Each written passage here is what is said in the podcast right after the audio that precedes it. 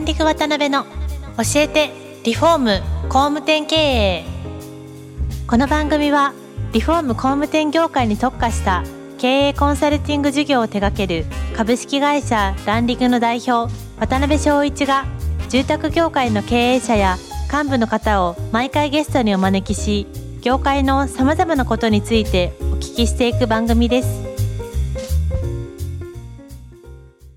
はい。皆さん、こんにちは。今週も始まりました、ランディング渡辺の教えてリフォーム工務店経営第277回目、パーソナリティの渡辺です。えー今週もですね、リアルターソリューションズの内山さんにお越しいただいてます。よろしくお願いします。よろしくお願いします。もうあの、あっという間に最終回ということで、早い。早い。6年前に第1回目、ご出演していただいてから6年の時を埋める回になっておりますが、感慨深いです。はい。よ最終回よろしくお願いします。ろしくお願いします。はい。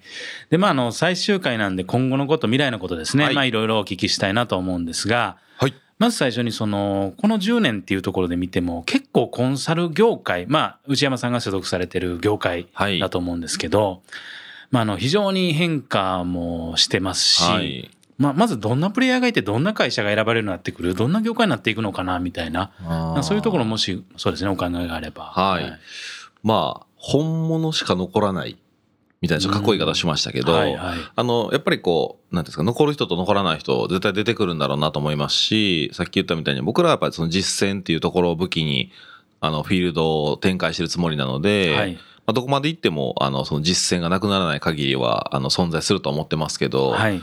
まあ、何回か前にも話した、その、机上の空論じゃないですけど、データのみとか、はい。その、こういうパターンでとかって言ってる人、会社が、やっぱり依頼が少なくなってくるんじゃないかなという、まあ、そういう意味の本物志向っていう感じはしますね。なるほどね。どうなんですかね、その住宅業界というか、まあ、業界的にはい結構そのコンサルティング会社にご発注される会社って多いような気はするんですけど、はい。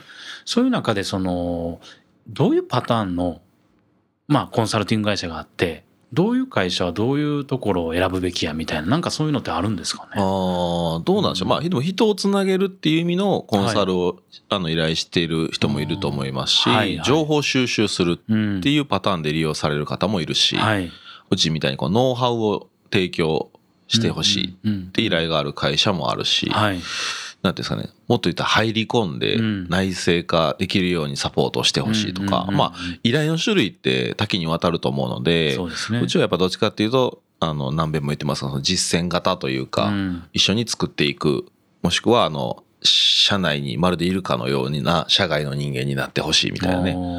今話題の社外取締役でしたっけまあ話題のえー顧問というのか分かんないですけど、はい。はいはいやっぱそういうポジショニングを求めてはる方っていう、まあいろんな感じで分かれてるんじゃないかなという意識はありますね。はい。そっかほなその会社さんが求められるものとかステージとかそういったものによって、まあ、ちゃんと選ばなきゃいけないってことですよねこのそうですね。うん。もうなんかもう変な話ですけど、今ってほら、企業さんもたくさんお金があるって言ったら失礼ですけどあの、うちも含めてですけど、いろんな融資を受けてらっしゃる方もいて、やっぱ次備えて何かしなあかんって考えてある方が多いので、実はこの1年って相談っていうか引き合いをたくさんいただいてて、はい。いろんなところでお話しする機会はあるんですけど、あの、クライアントさん自身もどういうふうにしていきたいのかっていうのを、実はちゃんと、あの、考えてらっしゃる方って今たくさん、あの、増えてきてるんじゃないかなとは思いますね。うん。なるほどね。今後の会社としてのビジョンとかなんか目標みたいなものがあれば。はい、まあ、変わらずやっぱエンドユーザーさん、お客さんが求めてるサービスを、うん。えーまあ、一番理解してるコンサルティング会社でありたいっていうところは、あの、変わらず思ってるところなので、はい。そこを意識して、まあ、そのノウハウをぜひって言っていただける会社さんに、うん。まあ、そのサービスを提供する、納品するっていうのをやり続けたいなとは思います。なるほどね。で、うん。規模に関して言うと、ちょっとその、会社を大きくしたいっていうところまでははっきりとまだ僕も見えてるわけじゃないので、うん。ただまあ依頼をいただけた方にちゃんとサービスを提供するっていうスタンスは変えたくないので、はい。たくさん応募があれば、うん。今の体制でね、キャパオーバーになってしまうってことも考えられるので、うん。まあどいつかどこかで、まあ採用なり、教育なりっうん。ていうのをあの踏み込んでいかないといけないんだろうなっていうのが今本当最近の悩みではあります。なる。ほどね。で、一個考えてるのは、はい。あの、なんか副業 OK な時代にね、うん。すごくなってきたのもあって、はい。僕らのあのクライアントさんでも、やっぱりこう、営業マンとして上り詰めていく方、い。マネージャーとして上り詰めていく方うん。って、やっぱ、数が少ないと思うんですよ、選択肢っていうのが。なのでなんかもう一個の提案として、うん。なんか例えばうちの仕事を受けていただくみたいななるほどね。あの社内にいながら、うん。あの社外のレクチャーが受けられるみたいなはい。うん。っていうなんか外注パートナーというか、うん。協業パートナーみたいなのをなんかしっかりこうアライアンスと組めていけば、ううんちもある意味こう固定費を削減しながら、うん。えー受け入れ先が増やせるとかなんかそういったことができるようになればなんかこれからの時代風なうん。動きになっていくんじゃないかなと思って、はい、そんな方向性では一応考えたりはしています。なるほどね。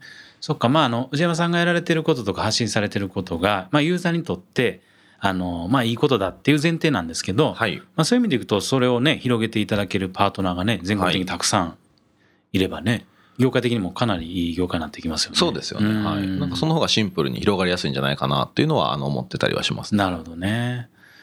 あとはまあちょっと個人的にもそうですね。聞きたいところでうん少し時間にもなってきてるんで、はい。あのまあ企業としてっていうのもありますしあとは個人として、はい、まあそれこそあのね島崎和歌子研究家として はい。非常に、えあの名を馳せる内山さんですけど、個人としてなんか夢とかやっていきたいこととかそういうのあれば。もう完全に今言われちゃいましたけど、まあ塚和歌子様と共演したいですよね。なるほどなるほど。もうひたすらに願ってます、それを切に。はい。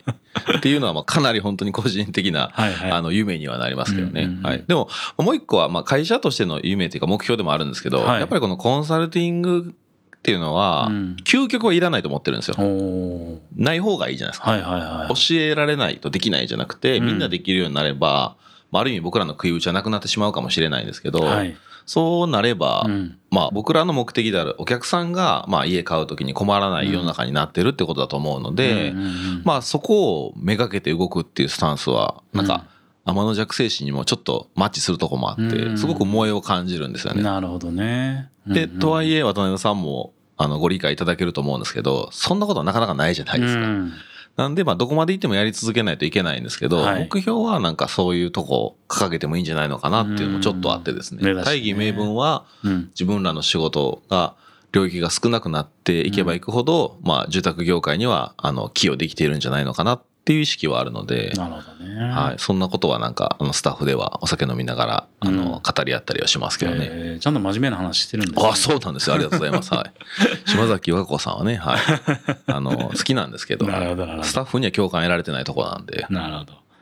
あとはちょっとどっかでお見受けしたんですけど、まあいろいろ本当チャレンジされていらっしゃるとは思うんですけど、なんかその持って生まれた才能で成果を発揮するタイプではないみたいなことをおっしゃられてたと思うんですけど、そね。はい。そんなご認識なんですか？自己認識。あの、そうですよ。まあうん、完全に僕はなんていうんですかね、才能で生きてるタイプではないと思ってるのでう、ん。あの、一番最初ですかね、自己紹介の時にもお話ししましたけど、やっぱりこう売れてないうんっていうところから売れるっていうところまでを自分が経験したってことは、もともと売れてなかったわけですから、うん。今レクチャーしてるようなことができてなかったっていうことですよというのが大前提あるので、やっぱりずっとでき続けてた人から聞くのと、できてなかった売れた人間ですよっていうと、うやっぱりこう入ってくる度合いが受けても違うと思うんですよね。確かに確かに。それは自分は逆にプラスの材料だと思って、まあ説明することが多いですけどね。なるほどね。はい。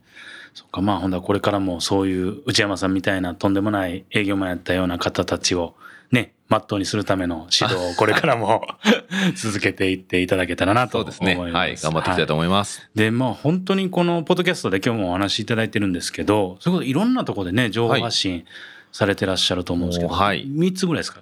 今今でもそうですね、まあ Facebook、はい。インスタグラム、うん。えー会社も Twitter もやってるので、はいはいはいはい。あと YouTube、はい。あと音声番組、あのえーもやったりとかしてるので、えー。あとコラボセミナー。何で検索したら出てくるんですか？全部言ってもらって全部できますもん。はい。もうあの、今お聞きの皆さんはもう何かしらちょっとチェックいただいてですね、必ずいいねとはい。押していただかないとな、るほど。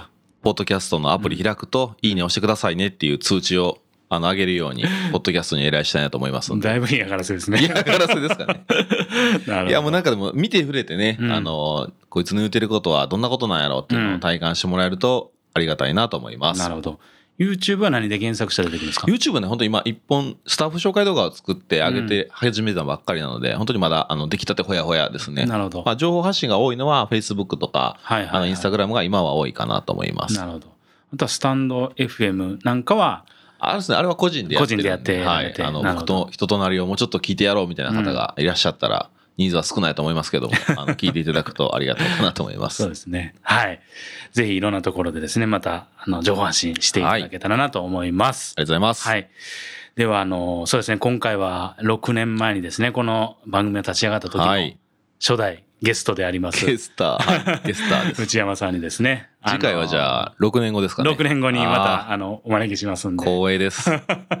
まあ、その時までにこの番組をね、続けてられるように、はい。頑張ってくださいちょっ。と体に気をつけて頑張ります。応援しております。はい。では4回にわたっていろいろ本当に楽しいお話、役に立つお話、どうもありがとうございました。次回は6年後ということで、計4回ありがとうございました。ありがとうございました。今回もランディング渡辺の教えてリフォーム工務店経営をお聞きいただきありがとうございました。番組では渡辺や住宅業界の経営者幹部の方へのご質問を募集しています。ウェブサイトランディングにあるお問い合わせフォームよりお申し込みください。